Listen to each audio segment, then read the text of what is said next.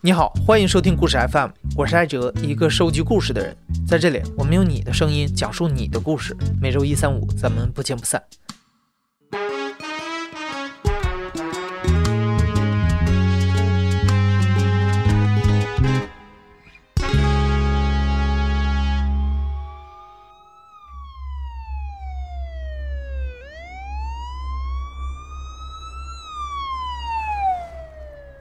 就在两个星期前，一场凉山的大火带走了三十位消防员的生命。令人惋惜的是，这些遇难的消防员绝大多数都是九零后，甚至是零零后，他们的人生还没有展开就离开了这个世界。看到这个悲伤的消息之后，我们的一位听众立刻在故事 FM 的公众号后台投稿，他说他想讲一讲自己的体验和思考，因为十年前他也曾经是一位消防员。我是小王。今年三十二岁，我是在上海出生长大的。然后我去当兵的那一年是二零零七年年底，当时我二十岁。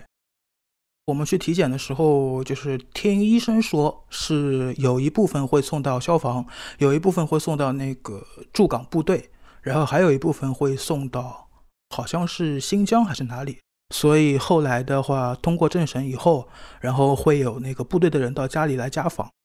他当时就是一共来了大概三个人，看上去都非常的严肃，就跟我说：“他说你知道你要到哪个地方去吗？”我说：“我不知道。”他跟我说：“你接下来的话要到消防支队去，你要做一名消防兵。”这个时候我才知道我是要去做消防员。我当时的第一反应有一点兴奋吧，当时因为我对当兵本身是有一点点憧憬的。我觉得当什么兵种都好，当这个兵会是怎么样呢？就是心中充满的想象会比担心要多。我想象就是啊，有大型的火灾啊，然后就是看上去火光冲天的那种感觉，然后我会拿着一把水枪进去救火啊，看上去很英勇啊那种样子。我爸爸妈妈都在，我爸爸表现很平常，但是我妈当时就哭了，她觉得消防是非常危险的一个兵种，但是她是同意我去当兵这件事的。所以说，他虽然心里非常的心痛吧，但是他也是不得不放手，这样的一种感觉。通过政审和分配之后，小王将要在消防部队服役两年。和职业的消防员不一样，小王属于现役制消防员，也就是义务兵。一般情况下，两年服役期结束以后，他们就会离开消防工作，只有部分人会转为职业消防员。而在正式的服役之前，和其他兵种一样，他们还需要接受三个月的新兵连训练。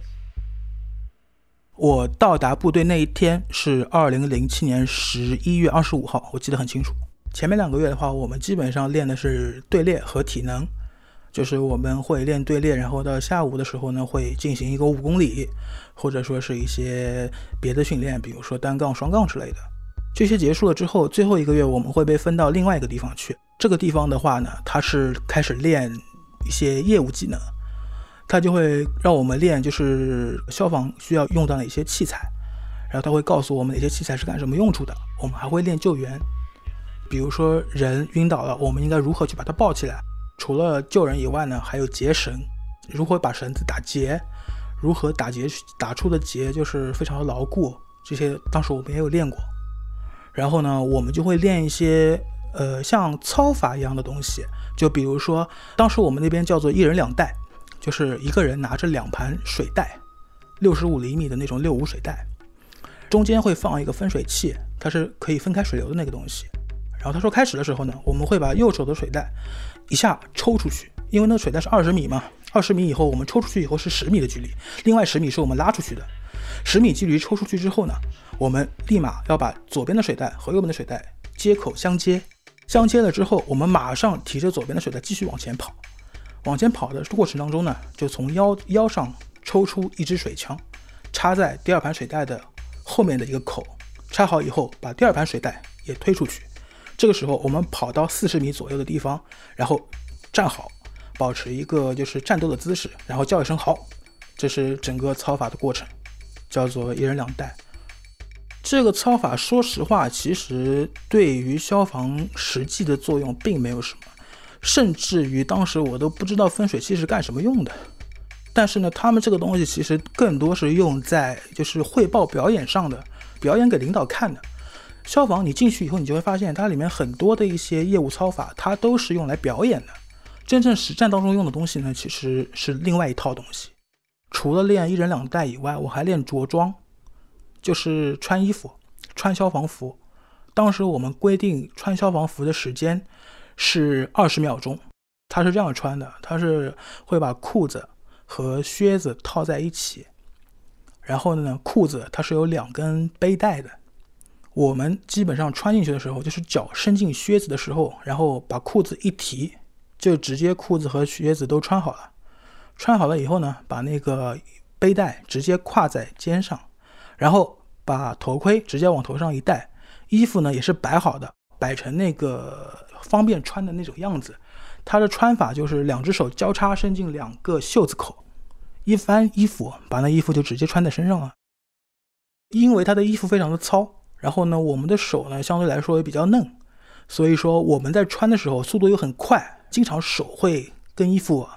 摩擦就会磨破，但是我们磨破以后并不能休息的，我们是必须要不停的练，不停的练，到最后的话，那些衣服都会被我们的手上的血浸湿，衣服上面一块一块全是血血印子，就很夸张啊。但是呢，说实话，这个着装其实跟一人两单是一样的，就是非常的不实用。我们真正救火的时候穿衣服，其实并不像这样，也是一个汇报表演的节目。等到真正跳车救火的时候，你从一个在部队里面的日常状态，忽然变成需要出警，穿上所有的衣服，跳上车，所有人上车，然后车子开出那个车库的所有的时间是一分钟之内。像这种时候，我们都是会划着那个一根，就是那种钢管，从三楼或者从二楼直接滑下来。滑到一楼以后呢，就直接抱着衣服也不穿啊，就直接抱着衣服、鞋子就直接往车上扔，扔上去以后，我们上车以后再慢慢穿，这才是正确的一种操作方式，也是比较实际的一种方式。因为呢，我们当时招进去的消防员，中国的消防员制度呢，它百分之九十都是现役消防员，就是全都是义务兵，十八九岁的小孩子招进去的。他其实说实话，并没有教你太多的一些非常专业的知识。所以说，现在消防制度开始改革了，他已经从现役的兵种已经被退出来了，退成专业消防员了。可能现在在消防制度上面，就是训练上面会更加的专业吧。二零零八年的二月，小王完成了新兵汇报表演，三个月的新兵连训练到此结束，他被分配到了当地的一个消防中队，开始接受更高强度的体能训练和技能训练。小王说：“开始服役并不意味着你有资格成为一名消防员，只有在经过一定程度的训练，他们才能开始跟着消防车出去执行任务，也就是所谓的跳车。对小王来说，第一次的跳车任务，他等了三个多月。我的第一次跳车经历，也是我印象最深的一次经历。那是凌晨，凌晨大概五点钟左右，忽然间警铃就响。”警铃一响以后，我真的是非常的紧张。当时我记得我是整个人从床上弹起来的。我的班在二楼，二楼呢，它有一扇门，那个门一打开啊，就是一一根杆子，它是可以直通到一楼去的。然后呢，我就直接抱着杆子滑到一楼，穿好衣服我就上车了。哇，那个时候心情是非常的紧张，因为从来没有过这样的事情。呃，我出去以后，车开了不久。开了大概十分钟的样子，就到达现场了。当时不是起火，它是一辆大客车和一辆大货车相撞，两辆车都没有翻，但是货车上面呢，它载着很多那种工业零件，它的工业零件是一包一包的，一包大概是一立方米左右，它原先摆的很整齐，我们去的时候是已经摊下来了。当时我去了以后呢。听他们说是车上有一个人找不着了，我当时是第一个上大客车的，然后那个人跟我说那个人叫什么名字，我名字我忘了，然后我上去我就叫这个人的名字，叫了几声没人答应我，后来呢来了一辆吊车，吊车呢把那个就是一袋一袋的那工业零件，逐渐的移开之后，我们才发现那人被压在下面，当时已经没动静了。这个时候呢，忽然间我班长他就跟我说：“他说你把手套戴上，把那个人背出来。”因为当时我看到那个人已经没有什么生命体征了嘛。但事实上当时我没有多想，我觉得哦，我想那你既然让我干，我就干吧。我当时手套就拿出来了，戴在手上，准备去。然后这时候的，中队长就把我拦住了。他跟我说：“哎，他说你第一次出警，这种事别干。”他就叫了个老兵，他说：“你去把他背出来。”然后呢，那老兵去就去背了。事后我听那个老兵说，那个人脸都被压没了，就是说他手也断了，然后脸都压的已经认不出来，很模糊了。因为那一袋东西就很重嘛，据说一袋是一吨重，然后那个人就被压的已经变形，没个人形了。然后后来就拉背出来以后呢，就大概幺二零就来了，来了以后就把他拉走了。拉走以后我们就回中队了。那是我第一次出警。我们是二十四小时待命，我们是全天没有一刻不在待命。基本上我们大概是两到三天会有一次出警，频繁的时候一天有五六次、七八次都有可能。我们没有任务的时候，百分之八十的时间是在训练。我记得印象比较深的一次就是我们在跑五公里，我们五公里当时好像要跑十五圈吧，我们那个中队的距离。然后我们跑到大概七八圈的时候，因为应该说是很累的时候了，忽然来了个火警。我们就直接不管，我们就直接上气不接下气的把衣服穿上，然后上车去出警。出警完了以后回来，第一件事情把剩下的几圈跑完。有一次就是我们十二点钟，晚上十二点来了一场火，它是一个民宅，它里面就是柜子啊、桌子啊什么都有。我们进去的时候呢，其实看不太到很多的明火，明火有一些有一些，但是不多。我们呢就用水枪把这些明火灭灭了以后呢，班长还跟我们说：“他说，哎，你们水不要乱喷啊，是人家家，你把人家家里面喷的乱七八糟，到时候不好说。”去了以后呢，大概处理了一个半小时，处理好了以后呢，我们就回来了。回来以后躺下，我被子刚盖上不到五秒，又来了一个火。这次是某一个垃圾堆，垃圾堆着火。我没这么巧吧？我在想怎么会这样啊？然后我就二话不说就下去了呗。下去以后，反正也没什么多大事吧，就是一个垃圾堆着火了。我两年以来呢，其实大多数出警都是一些小警，小到帮居民摘马蜂窝，大到这种大厂房、大工厂的着火都有过，还有垃圾着火、车辆自燃啊，甚至有人跳楼，我们也得去。有一辆那个大卡车，大卡车在路边撞了以后，它卡车就变形了。它那个头变形以后呢，把人就卡在里面出不来。他那个人半个身子已经到窗外来了，可能是侧面撞的受受击嘛，受偏侧面的地方。然后呢，他是半个身子吊在外面的，头朝下。他是一个男的，穿着就是那种普通工人的衣服，短头发，就是这样的一个很普通的一个工人。我到了以后呢，当时我的战友他就用那个液压扩张钳，去把那个车啊给扩开，想把那个人给救出来。我呢就跑到另一侧，我上去把他那个头托起来，因为他一直倒吊着充血，肯定也不行嘛。托起来之后呢，我因为他当时好像已经有点神志不清了，就说话也不说，也就支支吾吾的那种。我就跟他说：“我说，哎，我说你醒醒啊！我说我们这边来救你了啊。我说幺二零就在旁边，我说马上就把你送医院去了。”我大概说了这句话，说了，说完以后，也就过了十十几秒吧，他就忽然间我看到他头一耷拉，就就没没呼吸了。我当时就，整个人就懵了。我说：“哎，我说他难道就死了吗？”我当时就脑子一片空白，因为我在我的，在我的脑海里，我觉得死人这种东西还停留在电影里吧。我觉得真的是当着我面，在我面前就这么咽气的一个人，感觉真的是让我非常的难忘。因为在新兵连的时候嘛，然后我们当时还什么都不知道，就是对消防队也没有一个很客观的了解。我的班长他有一个笔记本电脑，然后呢，他就放那个呃零几年的时候，马鞍山就是安徽马鞍山有一个蒙牛的蒙牛集团的一个火灾，坍塌砸死了几个消防员。他当时就把这个东西视频放给我们看，我觉得哇，这这东西简直太震撼了。我来这里会不会也这样？会不会也发生这样的事？就很怕。二零零九年的八月一号，建军节当天。前一天就是七月三十一号的时候呢，我给我家人打了个电话，我妈跟我说，她说你还有几个月就退伍了，这段时间呢，就说你自己在那里当心一点，不要出什么大危险，自己注意保重。我还跟我妈说，我说没事的，我说还有几个月就退伍了，我说我肯定会平平安安的回来。我就说完了，第二天中午十二点到一点左右吧，这个时间就接到了一个警。当时呢，我们就下去了。下去之后啊，一般性我们就是在车上的时候呢，我们的领导会跟那个当事人通话。平时我们领导接完电话呢，就会马上告诉我们，就比如说是什么什么着火，然后呢，我们应该怎么应对。领导会稍微的给我们布置一下任务，做一下简单的指挥嘛。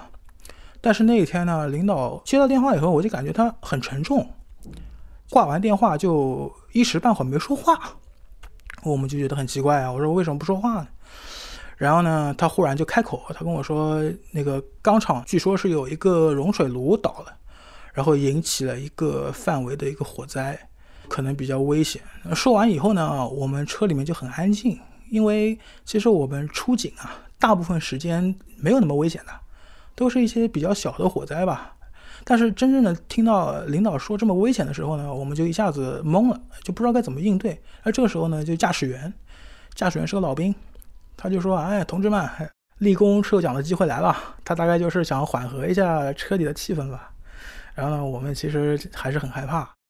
车子开了大概二十分钟吧，直接开到那个反正是一个厂房的某一个入口。然后那个入口的话是进去以后要上两层楼。它那个楼的话，就是一个铁的阶梯吧，上去以后就直接面对火场了。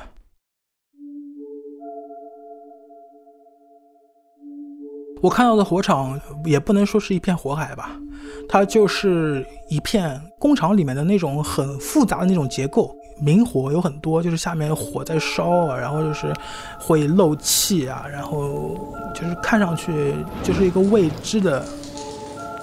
可能会爆炸的那种感觉的那种场景，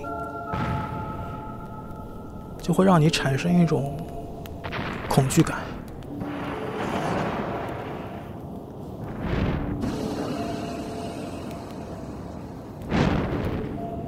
到了那个钢厂以后呢，领导是第一个下去的，他呢第一个跑到那个楼上去了，跑上去以后呢，我在后面紧接着，我就是第二个上去的。我呢，就是拿了两盘水袋，然后呢，从车那边一路的扑上去，扑到那个着火点嘛。我们消消防队的中队长啊，一般性他都是军校出身的嘛，他都是消防学校出身的，然后他对这种易燃助燃的这种东西是比较了解的，他们都是有过这种专业培训的，他肯定是知道的，但是我们是不知道的。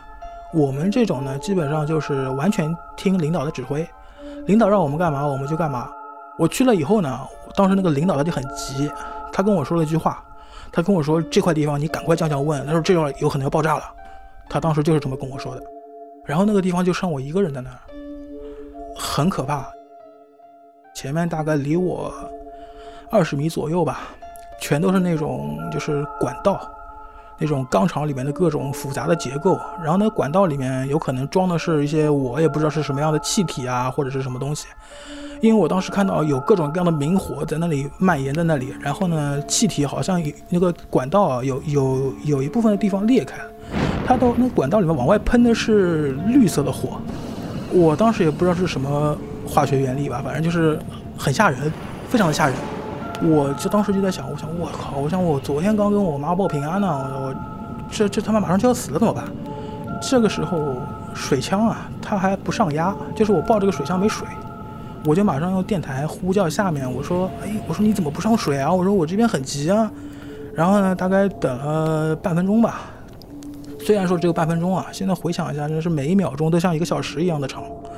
然后水就上上来了，上上来以后呢，我就对着那边喷，就是一边喷啊，一边能可以听到那种就是莫名其妙的声音啊，就好像嘣，就是那种像小很小很小的那种爆炸，就是小爆炸那种感觉。我也不知道是什么声音啊，当时我就是脑子一片空白，我也吃不准之后的几秒钟、几分钟、一个小时会怎么样，会不会真的爆炸。这个时候，我觉得死亡离我真的是很近。很奇怪的是，在这一刻呢，我反倒不怕了。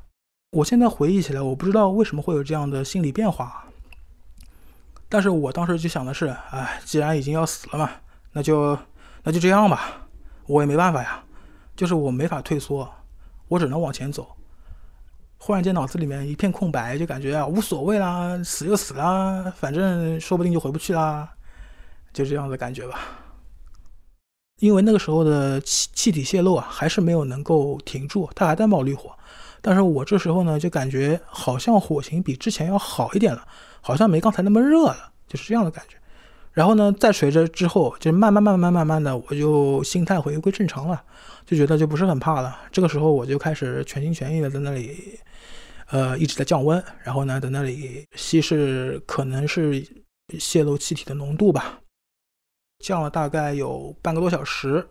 我看它好像火情慢慢的变小了，烟也不大了，也没有一开始那么叽里呱啦的那种声音出现了。我就感觉哦，可能没什么事了，有可能危机就解除了吧。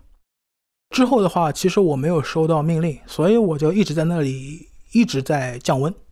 降温大概到了一个多小时的样子吧，我们一个战友上来了，他跟我说：“哎，我们那边火已经灭完了，你这儿也没什么事了。”他说：“你可以休息一下了。”其实他说之前我没感觉到什么，但他说完之后啊，我就感觉人整个人一下虚脱了，我就马上就啊坐下来，就感觉人一下子没力气了，然后就把衣服脱下来，感觉太热了，就在那里就感觉好像整个人放松了一样，就觉得哦，好像没事了。这个这个危机好像就是完全解除了，就感觉好像哎呀，今今天没死，真是太好了。而且发生过之后，我还不敢跟我家人说，我怕他们担心，所以说我这件事情也没有跟他们说过。脑子里面最多的感觉就是活着真好，这是最大的感受。二零零九年十一月二十五日，小王退伍了。退伍的时候，他本来有机会留在队里，转为一名职业消防员。但最终，他还是听从家人的意见，选择了离开消防工作，过更平淡、更安稳的生活。这十年来，每次在新闻里看到重大火灾的时候，小王的心情都比常人复杂。无论是五年前的天津爆炸案，还是不久前的凉山大火，对小王来说，都不只是单纯的后怕。说实话，我第一眼看到这个新闻的时候呢，我感到很痛心，因为我在当兵的时候，我就是这样，我觉得。我们了解的太少了，以至于每场火灾是怎么起火的、起火原因、火灾调查、调查后来的结果，我觉得都应该让我们知道，分享给我们，让我们了解，就是遇到怎样的火灾应该有更好的怎样的应对措施。现役兵招进去以后，其实对学历要求是很低的，有些人甚至说小学一些人就过来当兵了。但是呢，我觉得这种东西还是需要一定的。理论知识储备，这样的话你才能在火场里面更好的了解情况。就比如说像我上次看到火冒出来为什么是绿的，那我就不知道呀。那可能理论知识多一点，他可能知道哦，这个绿火可能会引起爆炸啊或者之类的，他就会知道的多一些。那可能他就会做好更多的防护措施。这样的话悲剧可以减少很多。